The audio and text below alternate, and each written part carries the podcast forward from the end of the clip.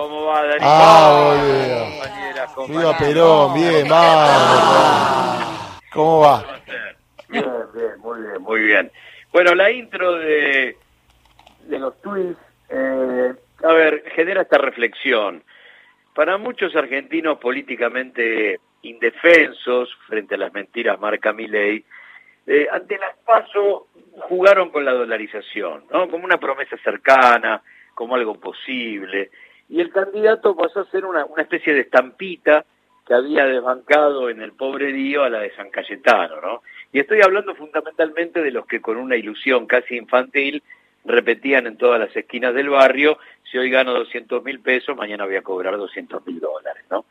En ese momento, muchos sabíamos del prontuario ideológico de Victoria Villarruel, pero millones de argentinos no conocían ni siquiera su voz, porque ella sabía en ese momento, la verdad que eh, fue, fue cauta, fue táctica, fue estratégica, que sus deseos procesistas podían ser un obstáculo en lo que era la, la campaña y eligió el silencio. Pero ya cuando nos metimos en la campaña rumbo a la primera vuelta, la propuesta de, de los verdes fáciles había caído en desgracia. La dolarización fue algo así como una broma de mal gusto para economistas de Estados Unidos, para los hombres claves del Fondo Monetario Internacional, para voceros del Banco Mundial y para los representantes de todos los centros financieros de poder más importantes del planeta. Entonces, los dólares de Milley pasaron a ser billetes de utilería. Justamente ante ese cambio sustancial en el listado de las promesas más importantes, el candidato que había sacado más votos en las primarias quedó segundo y el tercero ganó el partido por los puntos. Es cierto que existieron más razones y hay que sumarlas para que el que tenía la medalla de oro se tuviera que conformar con la de bronce. Massa profundizó su campaña con, con mucha gestión, ganancia, devolución del IVA y un montón de etcéteras, y encima Patricia Bullrich no pudo ocultar que esta candidatura cayó en el peor momento de su carrera política. Las cosas empeoraron para Milei cuando a través de sus más destacados maestros y apóstoles prometió romper relaciones con el Vaticano, privatizar los mares, nos enteramos que a la mamá de Marra no le gustaba Paca Paca, la maquilladora tiró el proyecto de poder renunciar a la paternidad, la alianza con Luisito Barrio Nuevo, y encima aparece Javier escuchando voces en el estudio de América. Después de la primera vuelta, el mismísimo domingo a la noche, todos sabemos que Macri asumió el mando de la campaña del fascista despeinado. En la previa del último debate se rompió Cambiemos, estalló la interna libertaria, le dieron la palabra a Mondino y, arrancó con un reparto de barbaridades medievales por todos los medios de comunicación y Mauricio encima tuvo que sacar un canje con un par de laboratorios para, para poderse dar al león. Pero las cosas lejos de mejorar empeoraron y sin poder leer y después de repetir como autómata esas dos o tres muletillas, esos caballitos de batalla, Milei demostró como nunca que si no fuera por el financiamiento y la cobertura mediática del poder real, seguiría su carrera de mediocre estandapero. Para colmo de males, aparecieron los tosedores y ya la cosa se volvió muy turbia. Ante el fracaso mayúsculo frente a un rating de casi 50 puntos, Victoria Villarruel, que ya había abierto sus alas en el debate con Rossi, sacó definitivamente el Falcon verde a la calle, le llenó el tanque, mientras los hermanitos Milei empezaron a desparramar la fábula del fraude. Entonces, lo que tenemos es, sumado a todo lo que ya habíamos planteado, un golpe de Estado en la campaña libertaria, para estar bastante a tono con el pensamiento de la nueva protagonista. Golpe de Estado en la campaña libertaria.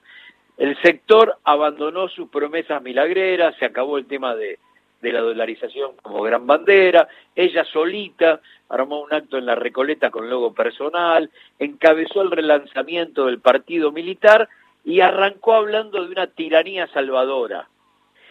Sacó a jugar a milicos retirados con mensajes procesistas en las redes, activó al nazi de Pampillón y trabaja codo a codo con odiadores de redes que empezaron a amenazar a políticos, a trabajadores de la cultura.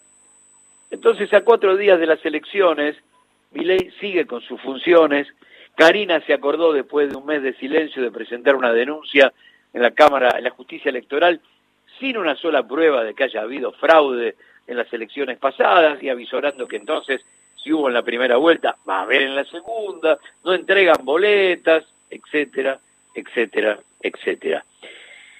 Seguramente Milei pensó que se trataba de cieguitos, pero Mauricio se abrazó al videlismo de, de Villarruel, aunque no la nombre tanto. Da la sensación que encontró eco en su prédica del curro de los derechos humanos, en negar a los 30.000, eh, y la mala de la película, mientras los represores con domiciliaria gritan queremos votar, empieza a asumir un rol protagónico que hasta este momento ni ella quería ni nadie se lo había sugerido. Prometen violencia, tienen un ejército de pibitos perdidos como carne de cañón si el domingo es necesario decir rompan todo. Posiblemente hace un rato saben de la derrota y buscaron en la victimización el primer paso para activar una promesa bastante vieja, ¿no? que es emular a los antidemocráticos a sueldo que primero tomaron el Capitolio en nombre de Trump y después el Plan Alto en Brasilia. Charlie tenía razón con aquellos de los brujos piensan en volver, hay uno que ya volvió, pero parece que los dinosaurios están tomando mucho más tiempo del que creíamos para desaparecer definitivamente de nuestras vidas.